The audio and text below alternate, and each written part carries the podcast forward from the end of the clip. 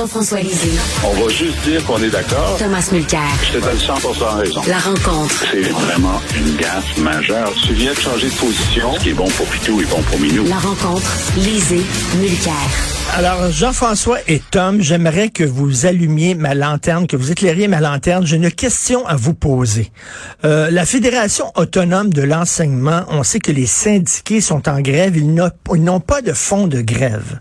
J'ai fait un petit calcul. Mettons qu'ils donnent euh, à peu près 1000 dollars par année à leur syndicat. OK, là? 1000 dollars par année. Euh, ils sont 66 000 membres. Ça fait 66 millions de dollars dans les coffres du syndicat. Qu'est-ce qu'ils font avec leur argent? Comment ça se fait qu'ils n'ont pas de fonds de grève? Ils font pas des grèves chaque année, bordel? Chaque année, ils amassent 66 millions de dollars dans leur coffre. Comment ça fait qu'ils n'ont pas de fonds de grève? Je vois, je pose la question. Est-ce que... Moi, je n'en ai aucune idée. Euh, je me fie complètement aux chiffres que tu viens de donner. Mais euh, je, je, crois par ailleurs que le fait que ces profs-là sont prêts à rester dehors sans payer est une indication du sérieux de l'enjeu pour eux autres. Euh, moi, j'ai rarement vu dans ma carrière des gens qui n'avaient justement pas de fonds de grève dire hasta la vista baby, on se reverra quand vous serez mieux, nous payer ce qu'on et rappelons que non en moyenne parce qu'il y a des profs c'est beaucoup mieux payé que ça, mais par rapport à la moyenne canadienne des, des profs, des, des enseignants, ben, il n'y a aucune raison pour ça. Mais, mais Jean-François, je ne sais pas si j'étais un syndicat, un syndiqué de la, Fédération autonome de l'enseignement, je, leur dirais, écoute, comment ça, on n'a pas de fonds de grève? Faites quoi avec l'argent qu'on vous envoie chaque année? Alors, je ne sais pas quel est le niveau de la cotisation euh, annuelle, si c'est 1000 dollars plus ou moins, mais euh, euh, sur le site de la FAE, il y a un feuillet explicatif. Il y a une décision qui a été prise il y a, un certain temps, euh, je pense au moment de, la fondation, pour dire, ben nous, on, décide de ne pas accumuler de fonds de grève. Donc, les cotisations vont servir à, euh, à, l'organisation syndicale elle-même, au salaire, etc., mais pas à un fonds de grève parce que on considère que euh, si vous savez que euh, si vous prenez de l'argent, vous la mettez de côté euh, dans un, compte d'épargne, vous allez avoir plus d'argent que si vous l'envoyez au syndicat. ça, c'est une façon de voir les choses. Et puis, deuxièmement, ben, si on fait pas de grève pendant dix ans, les gens vont avoir payé pour un fonds de grève qu'ils n'auront jamais utilisé. Ben, c'est un petit peu ça l'idée, c'est d'accumuler de l'argent dans un fonds de grève pour pouvoir dire à ben l'employeur, regarde, j'en ai de l'argent, ben je peux fait, alors plutôt que d'avoir une grève longue, euh, euh, donne-moi ma revendication. Alors, c'est leur argument. C'est un choix qu'ils ont fait de ne pas avoir de fonds de grève. Euh, et puis moi, je ne pense pas qu'avec l'inflation, puis une fois que tu as, l'argent, compte tenu du, du taux d'endettement du, du, du, ménage moyen au Québec, je pense pas qu'il y a beaucoup d'enseignants qui ont accumulé, disons, huit mois de d'argent au cas où ils seraient en mmh. grève. Alors, c'est quand même une police d'assurance d'avoir ton fonds de grève au sein de ton syndicat. Ce sont ben pas les seuls d'ailleurs. Hein. Moi, j'ai un lecteur qui m'a écrit pour me dire qu'il y avait une des fédérations euh, de santé aussi qui avait pris la même décision.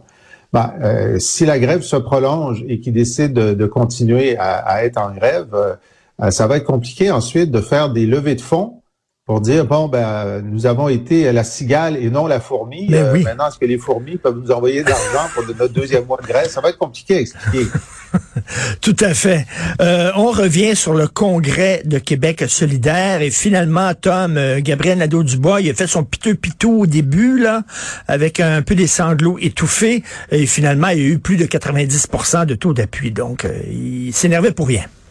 Ben oui, oui, dans, le même territoire confortable que M. Legault et Tutti Canti en politique québécoise, PSPP et ainsi de suite. Donc oui, euh, je pense que le seul résultat qui vaille, c'était le truc entre 75 et 80 qu'Éric Duhem a eu. Là, tu sens qu'il y a un parti vivant où on conteste un peu, puis on questionne, mais euh, ici à 90% plus, oh boy. Mais j'ai eu d'intéressantes conversations et échanges avec des personnes qui étaient là cette fin de semaine. Disent, euh, le cerf terrien.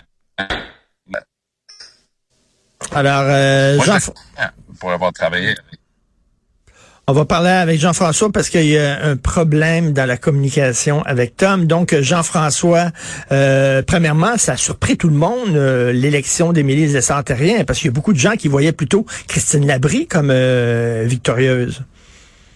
Ben, écoutez, on n'avait pas de sondage interne, puis je ne sais pas ce que les pointages disaient, mais donc dans une lutte à trois, euh, euh, Ruba Gazal semblait avoir une organisation qui était solide. Euh, euh Émilie Le Sartérien, venant de la BTB, comment se construire une organisation nationale qui pouvait convaincre les délégués? Il semble que ce qui a fait la différence, ça a été évidemment les gens des régions, parce que parmi ces délégués, il y avait des gens de Montréal, mais des gens de toutes les régions. Donc, euh, il y avait un biais pro-régional parce que c'est comme ça dans tous les partis. Hein. Les gens des régions considèrent que le centre, c'est Montréal, puis le centre n'écoute pas assez les régions. Donc, il y avait un biais favorable pour elle. Mais deuxièmement, il semble que dans le débat qui a eu lieu, le dernier débat qui avait lieu samedi matin, euh, Madame euh, Le Sartérien a très bien performé et a peut-être euh, gagné euh, les quelques points de différence qui l'ont fait gagner. Hein. C'est seulement 4, 5 selon les calculs qu'on peut faire 4-5 votes qui ont fait la différence sur Ruba Gazal au deuxième tour.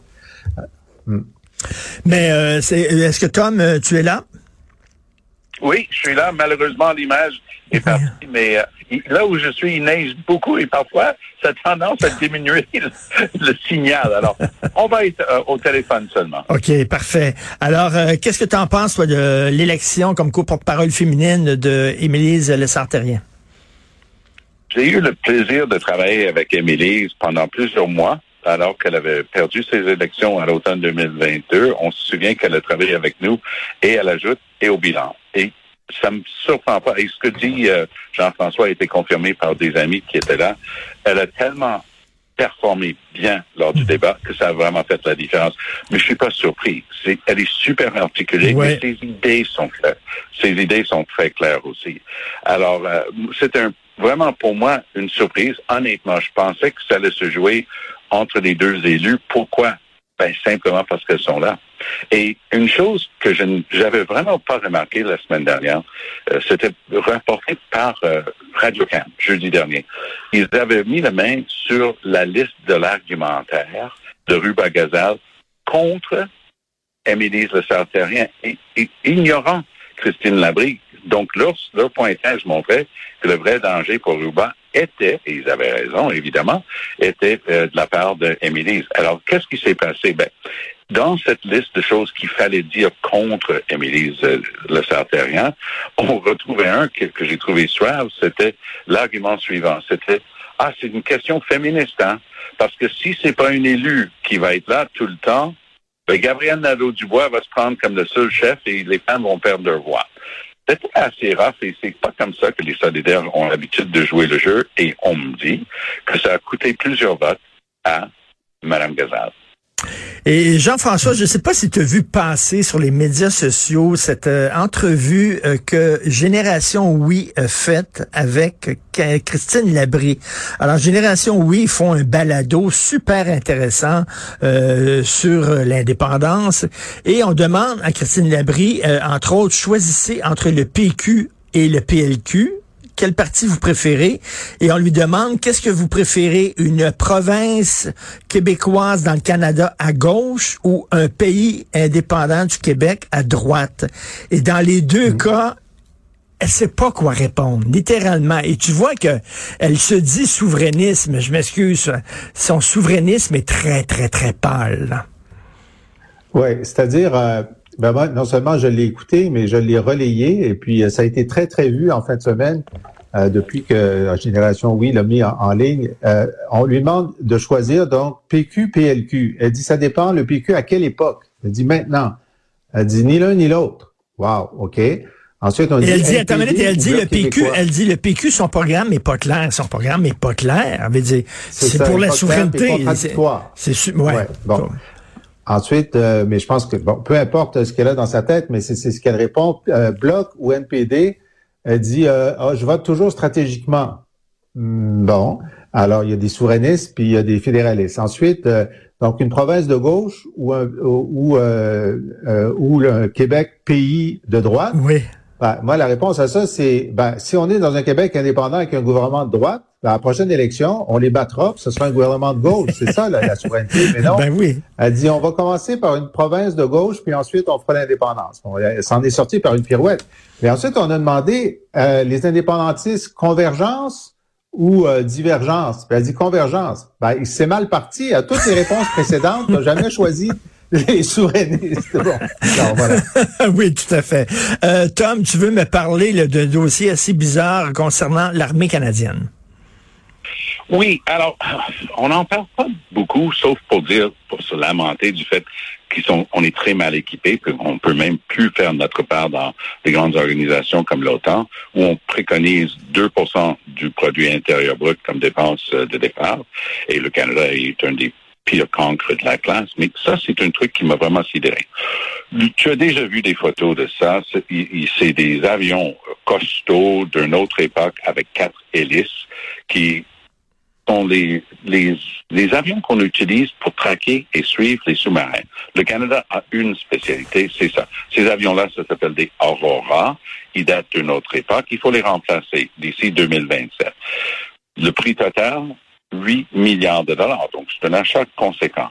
Alors, ce qui s'est passé, parce que l'achat, l'approvisionnement aux militaires est toujours très compliqué, mais cette fois-ci, ils ont décidé d'avance d'exclure toute compétition, toute concurrence, et que le contrat irait à Boeing, qui a déplu souverainement à une petite compagnie québécoise qui s'appelle Bombardier, qui a dit un instant, nous, on travaille avec une compagnie très avancée en termes d'électronique. On est capable de matcher, puis nous, on croit être meilleur. Doug Ford, François Legault, tout le monde embarque disant Wow, vous n'avez pas le droit d'exclure les, les, compagnies canadiennes, ça n'a aucun bon sens.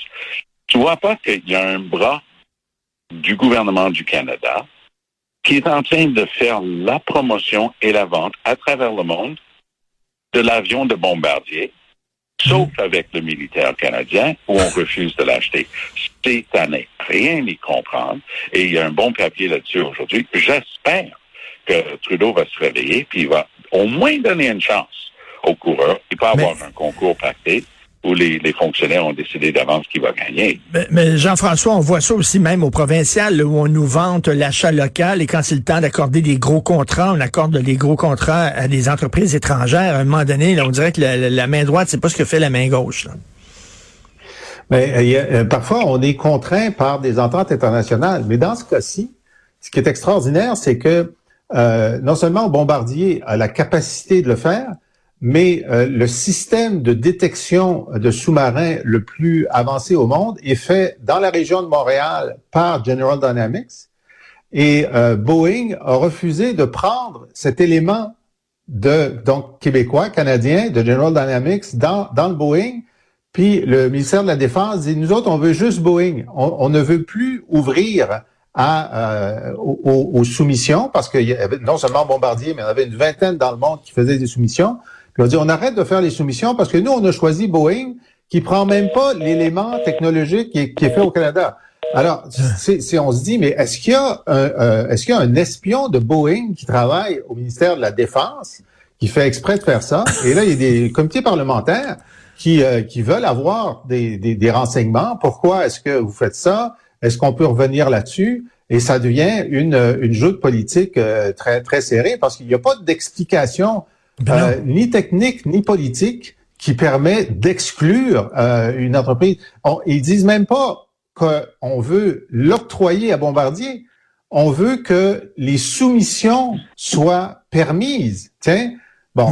Alors euh, là, il y a un cas de, de, de tu sais, c'est comme pendant pendant 30 ans, des gens au ministère de, la Défense, de la, Marine, refusaient que le chantier des vies soit considéré comme un des chantiers majeurs pour euh, les, dizaines de milliards de dollars qui sont dépensés sur le renouvellement de la marine. Alors, pendant qu'on se bat, tu sais, pour avoir notre 400 ben millions pour rembourser euh, les, programmes pour les euh, pour les réfugiés, il y a des dizaines de milliards de dollars à la défense qui s'en vont ailleurs qu'au Québec. Tu sais, quand tu fais le budget de l'an 1, là, c'est pour ça que c'est avantageux de s'en aller, parce qu'on parle toujours des petites sommes, mais des sommes massives qui nous échappent à travers la défense en particulier. Et en parlant d'exclusion, parce que vous disiez que Bombardier était exclu, en parlant d'exclusion, vous êtes deux hommes binaires, donc vous ne pourriez pas vous présenter pour Québec solidaire lors des prochaines partielles, parce que ce serait seulement des femmes ou des individus non binaires. On ne veut pas d'hommes. Qu'est-ce que vous en pensez, Tom? Moi, je pense qu'ils auraient dû parler avec le NPD en Colombie-Britannique qui a essayé quelque chose comme ça, puis ils ont, se sont rendus compte que c'était beaucoup plus compliqué à faire qu'à dire. Parce que je me souviens qu'il y avait un gars blanc, euh, connu de tout le monde, il était d'après tout le monde, ben, il, il, rentrait pas dans ces catégories-là. Et le gars a dû dire publiquement qu'il était bisexuel pour pouvoir prouver qu'il se qualifiait. Par ailleurs, les, les, les chefs de parti qui souhaitent avoir plus de femmes. Nous, avec la, vague orange qu'on a faite en 2011, il y a plus grande proportion, plus grand nombre de femmes d'un quelconque parti euh, politique de, de l'histoire jusqu'à alors. Alors, tu dois en faire une priorité. Jean Charest était bon là-dedans, Trudeau aussi. Tu, tu insistes auprès de tes organisateurs, auprès du parti, tu encourages, tu recrutes, tu fais tout positivement. Mais quand tu décides de commencer à jouer à ça, je m'excuse, jouer peut-être pas le meilleur mot, quand tu décides que tu vas avoir des règles ordonnant le résultat, bonne chance dans l'application réelle, dans la vraie vie de ces règles-là.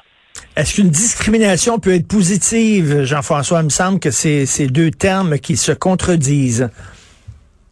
Ben, c'est un paradoxe, mais euh, si ça existe, c'est parce qu'il y a une discrimination naturelle qui s'est faite. Hein, il y a, là, on discute de ça maintenant, mais euh, jusque, euh, Thérèse Casgrain était la première et seule femme au Parlement en, dans, au début des années 60, la seule. Alors donc, euh, on a eu pendant euh, des, des, centaines d'années, les hommes étaient à 100% Si on veut arriver à 50% il faut prendre des mesures. Alors, il peut y avoir des mesures de volontarisme, c'est ce que Tom dit. Moi, quand j'étais chef du Parti québécois, on travaillait comme des malades pour avoir au moins 40 de candidatures féminines, puis pas seulement dans des comtés anglophones, ça c'est très important. Euh, évidemment, il y a la solution euh, de l'autocrate. Alors, euh, euh, François Legault, c'est lui qui désigne les candidats. Alors, il a réussi à avoir la moitié de candidats parce qu'il les désigne lui-même. Ça, c'est pas de la démocratie. Euh, moi, je suis tout à fait, euh, j'ai pas de problème avec la question homme-femme en disant on va privilégier ou on va ouvrir des comtés où les candidatures à l'investiture seront des femmes, ce qu'ils font en ce moment. Je pense qu'une autre façon de le faire, c'est de dire, ben écoutez, on prend la liste de, des comtés les plus euh, où on a plus de susceptibilité de gagner, puis la moitié de ces comtés-là, on va ouvrir des, des investitures seulement aux femmes. La difficulté, c'est effectivement les non-binaires, parce que là, tu entres dans, euh, tu forces le dévoilement de l'orientation sexuelle. Ça ne ben devrait pas être ton affaire. Si tu as une femme trans, ben elle est une femme. Si tu as un homme trans, c'est un homme. Puis si c'est un non-binaire, ben il, doit euh, il doit choisir. Ben là, on, parle de, de, de, 1% de la population, donc ben ça, ne se présentera pas euh, très souvent. Mais euh, donc moi, ça me choque pas du tout. Je, tiens à dire là que cette décision-là, mais j'ai lu un article ce matin dans le journal de Montréal d'un gars qui était bien fâché contre ça. Oui. Je sais pas ce qu'il a pris. Et merci, messieurs. J'espère que je vous ai pas mégenré en disant que vous étiez des hommes. J'assume que vous êtes des hommes. J'espère que je vous ai pas mégenré. Merci beaucoup. On se parle demain. Salut, Merci, avocats.